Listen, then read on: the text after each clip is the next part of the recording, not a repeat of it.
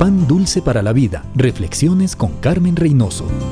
Los conflictos personales son parte normal de la vida. Pueden originarse en diferencias de opinión, en convicciones, envidia, orgullo, hambre de poder o simplemente en malentendidos. Algunos evaden los conflictos, ignorando el asunto o culpando a los otros. No podemos controlar la forma en que los otros actúan, pero sí podemos responsabilizarnos por nuestra respuesta al conflicto. Las respuestas negativas vienen a menudo por heridas pasadas que nos han dejado inseguros e incapaces de enfrentar la crítica, o por el orgullo que nos impide reconocer nuestros errores y pedir disculpas. Cuando no respondemos correctamente, limitamos nuestro crecimiento, no aprendemos lo que el Señor está enseñándonos y nos volvemos resentidos y rencorosos. Esta actitud puede destruir nuestras relaciones con los demás. La manera positiva de responder a los conflictos es imitando a Jesús. Él oraba por sus enemigos, les perdonaba. Solo el perdón evitará que usted se convierta en otra víctima del rencor.